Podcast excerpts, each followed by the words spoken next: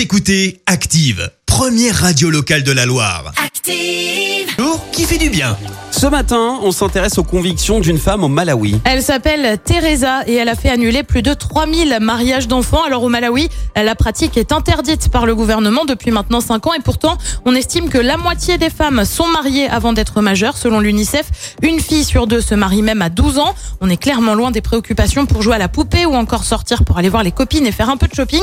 Résultat, Teresa est chef de district au Malawi et depuis maintenant 17 ans, elle fait annuler des mariages d'enfants. Elle lutte également euh, contre les d'initiation sexuelle qui apprennent aux jeunes filles à plaire aux hommes. Ça a quand même valu à Teresa des menaces de mort à plusieurs reprises. Malgré cela, eh bien, elle continue son combat pour permettre à ses filles de retourner à l'école pour ensuite faire des études.